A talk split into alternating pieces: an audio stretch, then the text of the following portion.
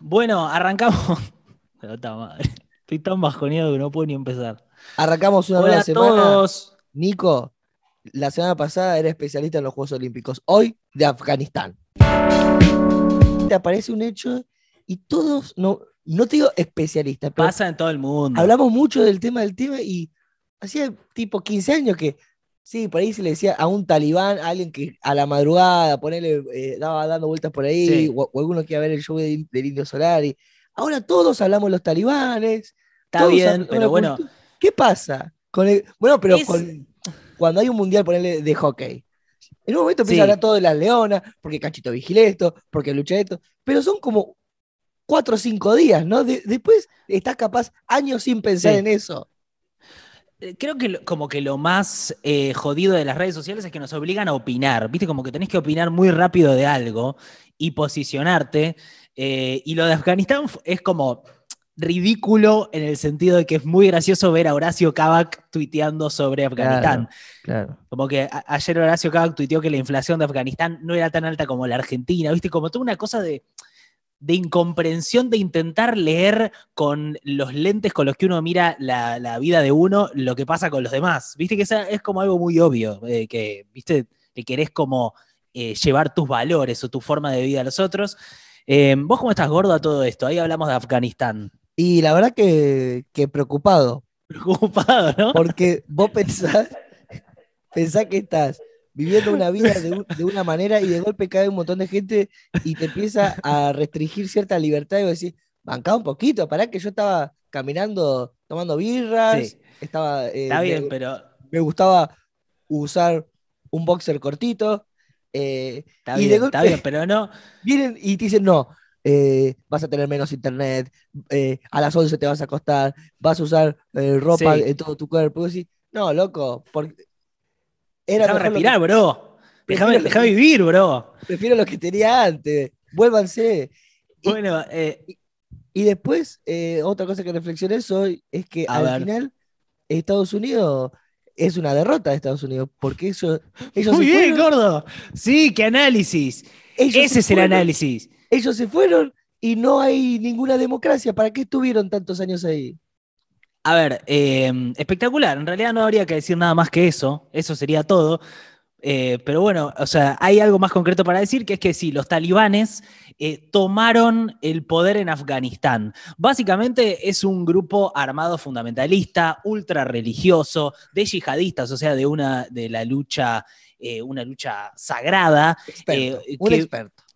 había, sí, había, había un presidente el presidente era Ashraf Ghani Ahmadazad, como siempre dijimos, que era el presidente un poco que estaba protegiendo Estados Unidos. Estados Unidos venía ocupando Afganistán en los últimos 20 años, están ahí desde el 2001 que cayeron una vez que fue el ataque a las Torres Gemelas, que fue atribuido a Al Qaeda, Al Qaeda del grupo talibán de Bin Laden, que estaba en Afganistán. Entonces ahí Estados Unidos dijo, pará, para evitar eh, ataques a Estados Unidos, vamos a ir a intervenir a Afganistán y mandamos un montón de tropas. ¿Hasta ahí ok? Ok, el tema con los talibanes es que habían sido entrenados por Estados Unidos, por la CIA. O sea, ¿por qué? Para pelear contra la Unión Soviética, contra la URSS. Los talibanes toman el poder en Afganistán en el 96. Tienen un reino del terror con esto de cortarle los miembros a la gente que se roba, no sé, una manzana de la verdulería, de violar mujeres, de que las mujeres no tengan ningún tipo de derecho y sean propiedad de los hombres, de colgar gente en la plaza pública por boludeces. Todo eso que hacen los talibanes, o sea, que formó parte de la historia de Afganistán, está muy impreso en la mente de ellos. Por eso ayer viste gente colgada de aviones. Cosa que yo no había visto nunca en mi vida, que es esta idea de pensar que si yo me cuelgo de un avión del lado de afuera, puedo llegar a, a llegar a destino y aterrizar con el avión y todo. Claro. Y se, se- que es obviamente imposible, pero la gente estaba tan desesperada porque, había tanto miedo que se colgaba y veías a los cuerpitos cayendo cuando despegaba el avión de Estados Unidos. No sé si viste la imagen, Pas- pero fue... ¿Pasará como no, nos sorprendemos los occidentales de cosas de, de Oriente que ellos se sorprendan al revés de cosas nuestras, como diciendo, Obvio. no sabes lo que son las elecciones? Hay un montón de listas, un montón de nombres, se mete cualquiera y, y hasta, hasta puede llegar a ganar. No sabes, las papas rústicas, Sí, comen sí. papas que no apelan, directamente las papas. O sea, capaz que los de Oriente también flashean con Sí. cosas nuestras, porque a veces Obviamente que hay cosas que nosotros marcamos que tienen que ver con la libertad, pero también hay otras que uno desconoce mucho eh, cómo aman las religiones, cómo manejan esos dogmas, la cultura. Hay un montón de cosas que nosotros desconocemos Obvio. un montón y nosotros de nuestra mirada eh, muchas veces señalamos creyendo Lo como- simplificamos, lo que como- lo- claro, claro, como una cosas muy complejas. Y hay, un panelista en América TV, viste, que de fachos, todos fachos, fachos, te voy a decir, bueno, pero flaco, eh, Tranqui- ¿cuánto ahí, conocimiento vea, o sea, tenemos? Claro, sobre investiguemos, leamos, como Sí, si consultemos mi- con especialistas, obvio. sí. culturas milenarias aparte. Ahora, me parece que es como lo que podemos decir de Afganistán, que es que no sabemos tanto, yo estoy tirando la data, pero es que el presidente que estaba dijo que se iba para evitar un baño de sangre, los talibanes toman el poder, pero es muy importante lo que pasó en los últimos años con Estados Unidos. Básicamente, Trump hizo un acuerdo con los talibanes. Trump se sentó con los él no personalmente, pero Mike Pompeo se sienta con los talibanes y acordaron la paz y acordaron retirar las tropas estadounidenses de Afganistán. Es algo que el público estadounidense viene pidiendo. Porque dicen, ¿por qué tenemos soldados estadounidenses muriendo en Afganistán? Ya matamos a Bin Laden, ¿cuál es el tema? Para, o sea, esto ya no sirve a nadie. Hay una presión para que pase eso. Trump saca o organiza hacer un retiro lento de las tropas que había aumentado Obama en su momento por un tema de seguridad. Y ahora Biden dice, yo voy a respetar lo que firmó Trump. Estoy muy entristecido con lo que pasa con los talibanes, pero es una guerra que no quieren ni pelear lo- los, af- los afganos. Entonces, ¿por qué lo vamos a pelear nosotros los estadounidenses? Es lo que dice Biden. Me está llamando mucha atención la postura esta de estás, que se haga todo mierda. porque no- nosotros recordemos que Nico pensaba de Biden que era ecologista y que iba a plantar, a no, bueno, muchos, eso- ar- a plantar muchos Es, árboles. eh, no es ecologista, pero sí es, es una bandera de él esto de no, no, digo porque climático. es mucho menor una comida en un cumpleaños con ocho personas Que, en una, en una cuarentena, es mucho menos peor que- que, que- la, que este viejo delirante Biden. o sea, Dame para vos, 10 Albertos antes que un Biden. O sea, vos estás, pe- pensás que Afganistán es más grave que, que la, que la- el cumpleaños de Fabiola, digamos. Quiero decir que, Ese te- sería como el paralelismo. que Biden te ha desilusionado, Nico, porque vos tenías i- i- ilusiones puestas en él, lo hemos visto en, los archivos de... No, yo te- tenía más ilusión, o sea, a ver, prefiero un Biden que a un Trump, pero eso no significa que haya tenido grandes ilusiones de lo que iba a ser este presidente, que igual eh, me parece que tiene que ver con una cosa estructural de que don- donde se mete Estados Unidos no es para mejorar, ellos se meten con la excusa de que van a hacer una, una democracia y todo esto, y termina pasando esto, que es que dejan a un pueblo en bolas, ahora a la merced de los talibanes, porque le- o no les importa Sí, un Afganistán, pueblo, un pueblo no tan en bola, un pueblo con turbantes de- dejan. O, lo- o por ahí lo que quieren es que se arme un caos en la región para ellos salir como los salvadores. Viste que a veces pasa eso. Eh, pero lo concreto es que eh, Biden habló ayer y lo que dijo es eso, que los estadounidenses no deben morir en una guerra que los afganos no están dispuestos a luchar por sí mismos. Eh, dijo que la misión de 20 años nunca estuvo destinada a construir una nación o crear una democracia central unificada. Sorpresa, porque la excusa había sido que era que querían poner una democracia y todo eso, sino que estaba diseñado para prevenir un ataque terrorista. eh, en suelo estadounidense, obvio. Y dijo, no pasaré esta responsabilidad a un quinto presidente, estoy profundamente entristecido por los hechos que enfrentamos ahora, pero no lamento mi decisión de poner fin a la guerra de Estados Unidos. O sea, bueno, que pase lo que pase, digamos. Otro viejo choto yanqui, ¿no? Eh, gobernando los destinos del Bueno, capitalismo occidental. Es que me parece que tenemos que entender que el mundo está en, en un momento de polarización en donde Estados Unidos le preocupa mucho China, le preocupa mucho Rusia, pero está eligiendo batallas estratégicas. Y lo de Afganistán, o sea, si salen es porque no están viendo el beneficio o están queriendo que se transforme en un Siria, ponele. Pero en no hay donde Estados petróleo Unidos ahí. aparezca como la salvadora. ¿No hay petróleo? No, en Afganistán no hay petróleo. Ah, ¿eh? bueno, No, eh, está, eh, está re para irse entonces, boludo. Sí, se, está para pegarse el palo. se hizo potencia mundial. Ahí re que aparecen los comentarios ahora del núcleo duro. Sí hay petróleo. Sí, una vez yo encontré Mm. petróleo en Afganistán y. eh, hola, Está- núcleo duro, ¿cómo están? Bienvenidos a una nueva Bueno, mañana. a- a- acabas de agredirlos, ¿no? No, no, eso es todo- es que. No, la- el- es verdad que el- el- en el capítulo pasado que hablamos de la foto de Alberto, genera mucho debate eso. A ver, ¿por qué? Yo, yo lo que No, señalé. No es de, de- de- debate. Hay gente negacionista y terraplanista que siempre está con, con ahí discursos delirantes, pero no hay que escuchar. ¿Cuál es el a- discurso a- delirante ahí? No hay que escuchar a todo el mundo, boludo. ¿Cuál es el discurso delirante en base a, a la foto de Alberto? Es un presidente que recibía capaz 100 personas por día, un presidente, no, no, so- no es tu papá, no es mi papá que tiene gua- guardadito en cuarentenado. Pus- se expuso al virus para construir una Argentina mejor, teniendo reuniones y encuentros con modelos, Bueno. con actrices, con sindicalistas, El tema es, es que no es, es que lo grave no es, eh, Y es no es que la reunión y es pollerudo. Y es pollerudo. es evidentemente pollerudo. Y bueno, Pero- ¿qué? Bueno, sos pollerudo. Si, si No, Chepa dice que soy pollerudo. Si Chepa te dice que va a hacer cumpleaños con cuatro. Lo que pasa es que vos sos astuto y no sacás foto. Pero, Obvio. Bueno, está bien, bueno, bueno, ¿qué quiere? Que le tenga todas las luces, Alberto. No, Pará. Alberto lo que dijo es, eh, yo a veces peco de ser un- una persona común. Me manejo como una persona común. Pará, ¿Cómo te mejoré la imitación, eh? Sí, te pero- mejoré la no. imitación y te sorprendió. quiero decir que nosotros eh, hablábamos de que estábamos sorprendidos por ahí cuando Alberto dio su discurso. Estábamos asustados de que no había un buen equipo de guionistas. Eh. Quiero eh, rectificarme porque luego de la foto de Fabiola estamos ante grandes guionistas. eh, así que me parece que estamos para construir el relato que tenemos que construir para pelear contra las corporaciones barra Videla.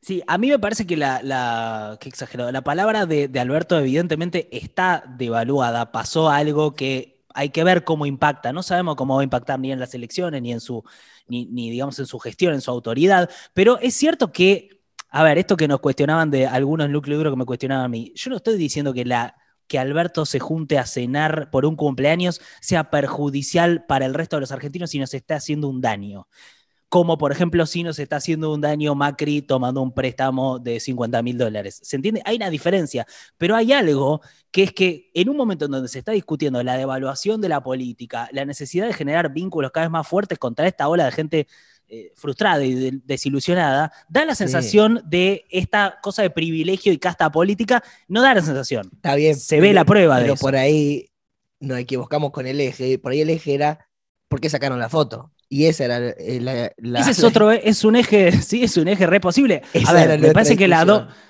las dos cosas me parece, o sea, que haya ocurrido el hecho y que se haya sacado la foto son cosas que me parece que no corresponden, se tendrían que haber hecho con cuidado, más en este contexto donde te estás- le estás pidiendo a la gente que se cuide. Ya esto lo pasamos, lo dijimos, no, no hace falta volver. Bueno, no está bien. Igual un presidente tiene reuniones y tiene que laburar, no puede estar en- en- en- encerrado. Pará, y tengo que decir ¿Estaba laburando ahí? Que. ¿Estaba laburando? Es pollerudo, ya lo hablamos. ¿Estaba Eh, laburando su relación? Ok. me, me inquieta ver las elecciones, eh, cómo van saliendo cartas de, de, de ambos bandos que están guardadas. Y, me, ilu- y me ilusiona ver cuáles van a ser las, las próximas jugadas, ¿no? Te Eh, gusta el quilombo. O ¿qué sea, querés que haya más, que haya, bueno, sí, No, es algo que y- tiene... y cómo están levantando la, eh, la vara, ¿no? Porque cada vez van jugando más, eh, más fuerte.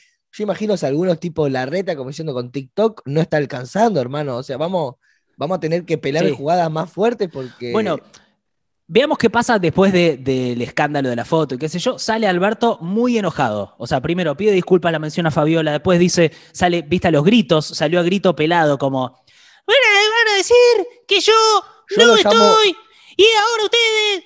yo lo, yo lo llamo modo campaña, el tono. ¿Sabes lo que me gusta Alberto? Es esto, a, a nivel discurso, que dice, y los argentinos no tienen...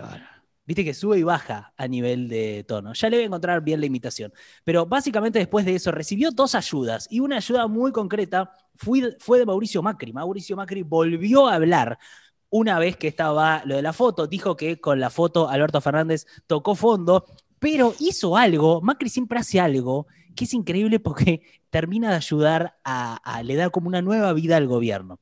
Dijo, básicamente, salió a defender su deuda la deuda que tomó del Fondo Monetario y lo exhibió casi como un logro. Salió a decir, bueno, nos prestaron porque estábamos muy bien y el mundo te da, el FMI son eh, el- la potencia del mundo que te están dando plata porque estás haciendo las cosas bien, como diciendo, esto fue bueno. Y después mintió y dijo, dejé al país con la misma cantidad de deuda con la que lo tomé que es básicamente una mentira.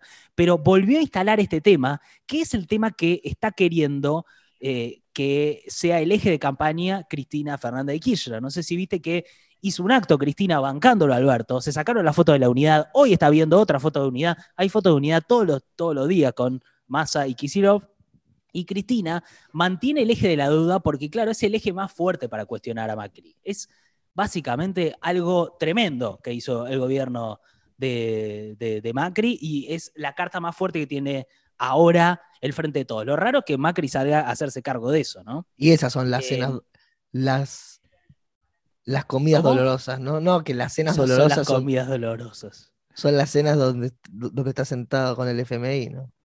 Mira qué preparada esa frase. Esas son las cenas dolorosas, dice Quintín Palma, en un modo ya varone casi, ¿no? Eh, bueno, voy a hablar- dijo, Voy a mostrar que tengo va- varias cartas. para, pero eh, eh, Cristina le dijo al presidente, ¿viste eso? Que le dijo Alberto tranquilo, ¿lo viste eso? Alberto tranquilo, No, para pone que orden en quedando, lo que tengas que poner orden, no te pongas nervioso y metele para adelante. estoy quedando muy oficialista y quiero balancear. Le mandé un audio a Iván, el capo de Juventud Pro de Buenos Aires, para eh, sentarme un rato a charlar con Horacio. Em, y esto me respondió. A ver. Cuando quieras, no tengo drama. Sí, este, te- más o menos te sigo, vi la entrevista con Alberto, me gustó mucho. A mí también me encantaría este Horacio, así que déjame ver qué, qué puedo hacer y si puedo hablar para que eso pase. Ahí voy a moverme en dos líneas. Es decir, voy a hacer- Para. Por la duda. Bien, ah, Exponiendo Así gente, que, nada, en ambos casos, eh, ya me voy a empezar a mover mañana para, para por lo menos llevar el tema a la mesa y que, que se trate de hacer. Eh, si tenés para pasarme un par de cosas, buenísimo. sí, l- l- le mandé unos videitos de, de- míos de Flash, ha- haciendo sketch. Muy bien, gordo. Muy bien. Me Em, gusta cómo estás trabajando, ¿eh? Eh, Así estás- que bueno, voy, voy por Horacio porque estoy cansado de que me tilden de, de, de obsecuente con el oficialismo. Muy, muy audiero, ¿no? Es un tema que eventualmente vamos a tener que hablar. eh, cómo la pandemia nos transformó en audieros. Eh, Tommy me manda audios para decirme ok, ponerle, me hace ok. Linda pantufla, mirá. Tan buenas. Te compraste, te compraste una pantufla. Temporada de pantufla. Hace dos o tres meses que y se inició la temporada de pantufla. tarde. Y Sí, los sí. invito a que tengan una, ¿eh? Yo en- tengo en su- pantuflas Te también. cambia la vida mal. ¿Querés que traiga mi, pantufla? Sí. Ibas a decir Voy a traer mi tapufla. pantufla. Mi tapufla, sí, para. Patapufe te- me da también. Ahí Nico va a mostrar su pantufla. E- Esta yo la compré en Merlo. Compré varias. Porque estaban a buenos precios. Em, y te las puedes medir. Pero como hacía frío, yo directamente lo, lo puse suela con suela. La de la zapatilla con, con pantufla. Porque te entiendo de logística de diseño de pies. Bueno, ahí llega Nico con su pantufla. Ahí está. Esta es mi Wow. pantufla que está un poco sucia. Poco, muy sucia. eh, porque Eh, yo cocino con la pantufla y se me caen cosas arriba. ¿Ves? Pero es linda. ¿Es la única que tenés? Sí. O sea, tengo el par, pero. Yo compré única. unos juegos, compré varias.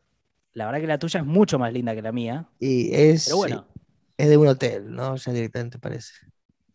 Bueno, estamos en esto, transformándonos en gente grande, Bueno, gente adulta. Buena semana. No, pará, pará un poco. ¿Falta? Para un poco. Primero na- que nada quiero decir, eh, quiero agradecer a las personas que se, que se suscribieron económicamente en estos días a Epa, 220podcast.com.ar. Y esperamos, nombrar, ¿eh? sí, y esperemos que alguno de los dos haga algo con la cantidad de gente que nos quiera ayudar, que nos escribe y dice, yo estoy preparado, pibes, piba que dice, y los quiero editar, los quiero subir, mandan su currículo. La verdad que está re bueno lo que están haciendo. Solo espero que alguno de nosotros dos haga algo con eso. Alguno, ¿no? Bueno, Que alguien eh, haga algo. Andrés, tenemos todo para, para crecer y mejorar. Están las redes, están todo, están todas las puntas. Ahora, nadie agarra la punta y nadie agarra la red. Y a veces parece que no queremos crecer por nosotros dos mismos. No, este es un punto muy importante, pero eh, quédate ahí porque quiero leer a las personas que se suscribieron estos días económicamente. Andrés Agustín Pando, gracias por tu suscripción, la sentimos, nos pareció muy importante eh, cuando llegó. Nora Bondoni, gracias Nora. Nora, estás adentro de este núcleo duro, ¿eh? Mi Aiza Y- es tuyo.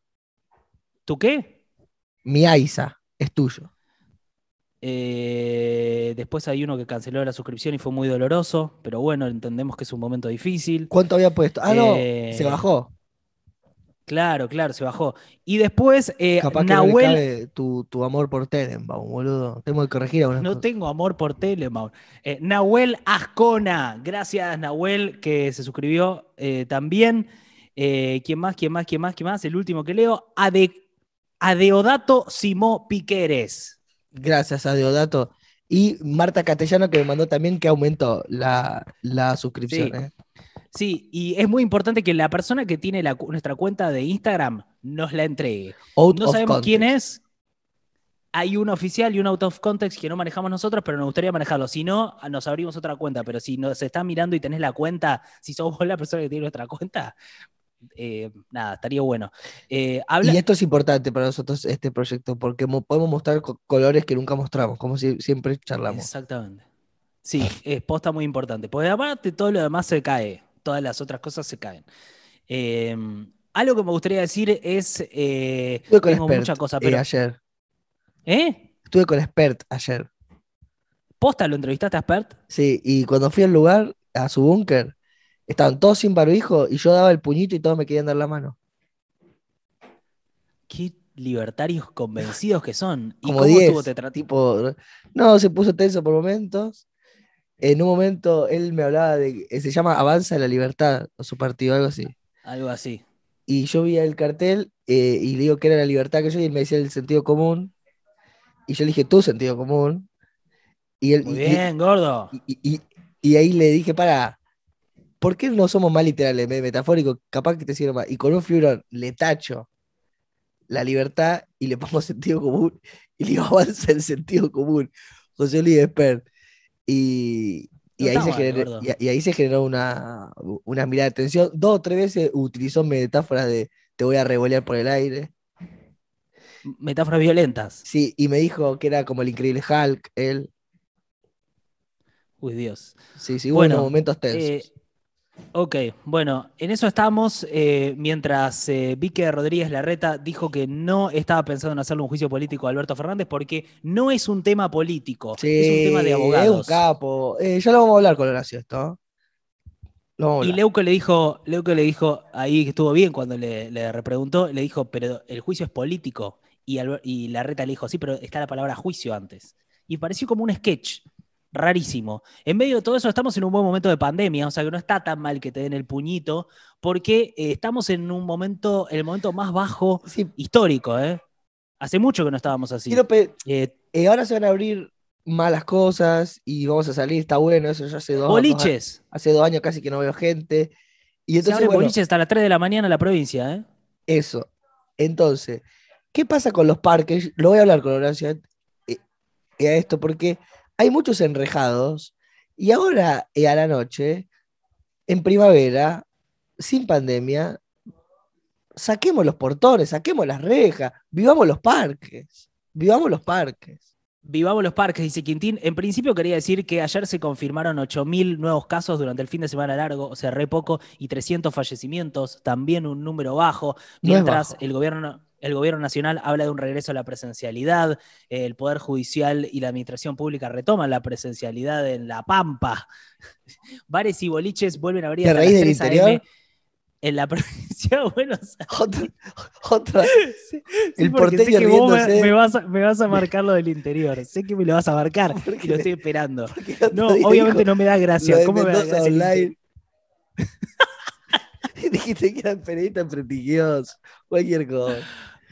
Eh, me encanta, me encanta. Y, eh, la Ya vamos a ir a transmitir por la Argentina. Me encantaría, gordo. Eso es algo que tenemos que hacer. Eso es algo que tenemos que hacer.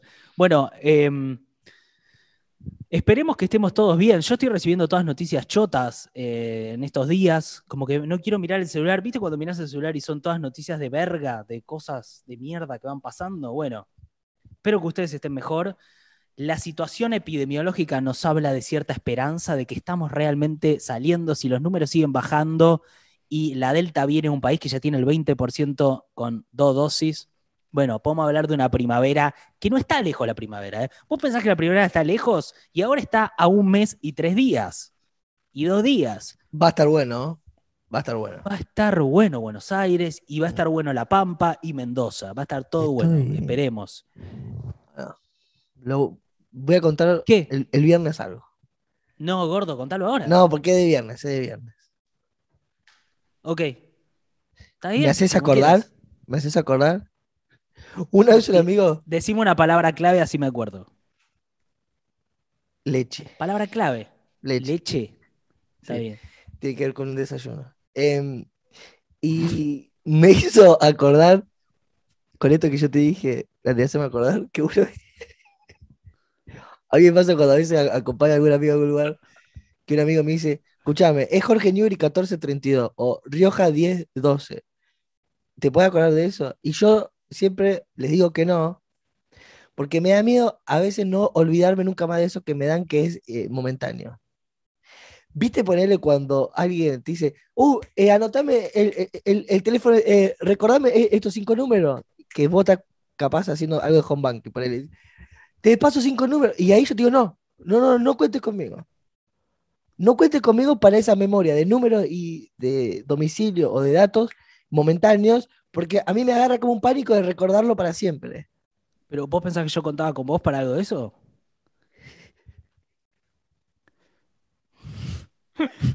Eso es lo que más me preocupa. Chicos, ¿les pasa a ustedes esto? ¿Son team que recuerdan cosas o un team o un team que se lo sacan de encima? Comenten abajo. ¿Qué team sos? Si alguna vez llegamos a tener algún programa de radio, volvemos a transmitir en algo y tenemos que volver a hacer este tipo de cosas y consignas, Tim te acordás algo y Tim no.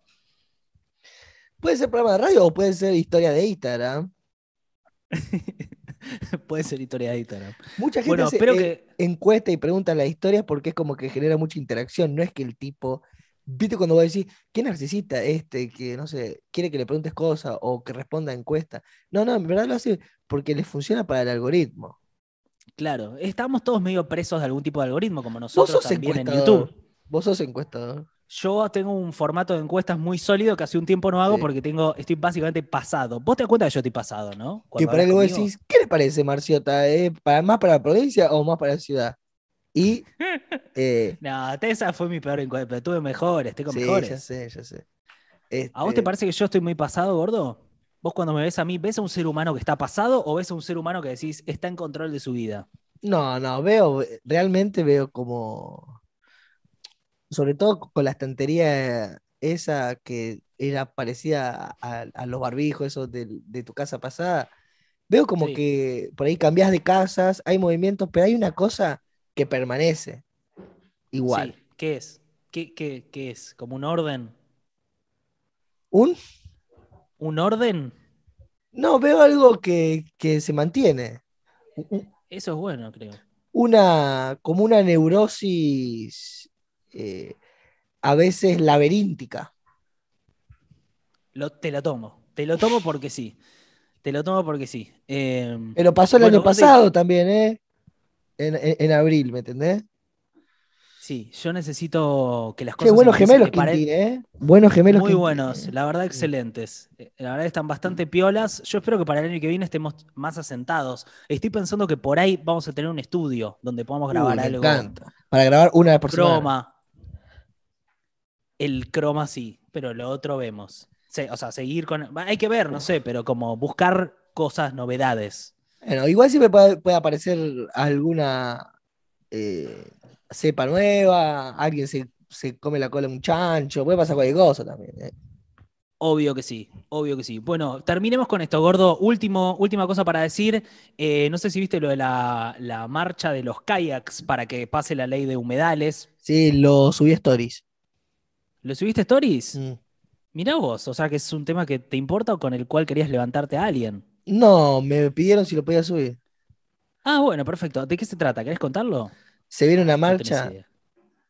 eh, de la ley de humedales que van a Ajá. ir kayakistas a brazo levantado y bajado, o sea, Ah, eh, desde el río Paraná, pasan Sí. el río de Plata y llegan a Congreso y parece que van a armar en las avenidas como flujos de agua para que entren en Capital Federal con los kayak por lo que sería eh, Santa Fe, Callao, y desembocan en Congreso todo alrededor de agua, eh, los, los kayakistas, para eh, de una vez por todas hacer la ley ¿Esto es de, real? de humedales. Bueno, pero la ley de humedales la necesitamos. La necesitamos. La puta madre. La gente gráfica hay río alrededor del Congreso. Bueno, vamos a eso. Si pasa eso es medio como una superproducción de Spielberg, pero Y no sé cómo. un poquito de alegría, sí. Ok. Bueno, eso básicamente. eh, Mientras tanto se está discutiendo la reducción de la jornada laboral. eh, o sea que ahí estamos expectantes y trayendo siempre las noticias, lo que está pasando. ¿Quiénes son los que discuten esta- eso y dicen, no, no, 9, 9, 10 horas, 10, 10? Y otros 6. Bueno. ¿Quiénes son los que dicen 10? Bueno, la- el titular de la UIA, Funes de Rioja, lo que dijo es: sí, estoy a favor de reducir la jornada laboral y reducir los sueldos. Como que, Ah, ¿viste? no, Se no, esa, no, esa bueno, tensión. Pero no, claro, o sea, desde la bancaria lo que está Palazzo lo que dijo, no, o sea, reduzcamos, pero mantengámoslo. Bueno. En fin, vamos a llegar hasta acá, esperemos que el núcleo duro esté bien. Eh, comentá, sos una persona, team que se acuerda de cosas, team que no se acuerda. Y, Y nos vemos el miércoles. Yo hoy voy a escuchar este Spotify que salió de lo de Ricky Ford, de Anfibia. Me los voy a escuchar. Y el miércoles. es, le- es un, le- es un podcast de Damián Cook que se llama Basta Chicos. Y un, y un está equipo producido grande. por, Son como está 20 producido por personas. un amigo nuestro. Sí, mucho, Fez, no, no, mucho. eh. Hay un equipo de 20 personas. Pero, Pero como hay un amigo, está bien. Voy a escu- lo vamos a escuchar y el miércoles hacemos entonces la devolución un poquito de eso, para estar al día con la coyuntura canchera. Ah, y si, y si les puedo recomendar algo de coyuntura canchera, pero a nivel internacional, también, eh, White Lotus. No sé si vieron estas, es la mejor serie que vi en todo el año. White Mirá. Lotus. En, en un all inclusive, una cosa de una crítica de la clase alta, ya muy espectacular, está buenísimo. Bueno, Ah, ya no quieres saludar más. ¿Te imaginas? Hay un par que dicen que es no, falocéntrico. no, no, no, no es falocéntrico, estamos haciendo esto con el coso. Y es medio O pito. sea, ya. No es medio pito. ¿Vos alguna vez le dijiste a alguien que agarre tu pito para hacer pis? Para que sienta la. No. Estaba pensando en, en situaciones donde estuve muy borracho. No, pero no, no, creo no. que no. ¿Vos? No, no, yo tampoco, yo tampoco. Bueno, Ah, pará, pará, pará, pará, pará. Pará, pará, termino con una microhistoria de drogas. no, La dale, primera ya. vez que tomé, la primera vez que tomé eh, hongos fue en un hostel en donde estaba todo, fui al inodoro y estaba todo vomitado. Pero yo lo vi hermoso, lleno de colores, naranjas. Uh, Y me acuerdo de hacer pis y que el, eh, la tirita amarillo clarita baile alrededor del vómito y yo sentí, esta es la cosa más hermosa que vi en mi vida. Es un ballet de Julio Boca. Nico, cada vez que te drogas sos feliz y últimamente no te está drogando. Me parece que ya sabes por dónde ir, ¿no? Hasta la próxima. A- hasta la semana que es el miércoles. Hasta el viernes. Mier- ah, hoy es miércoles.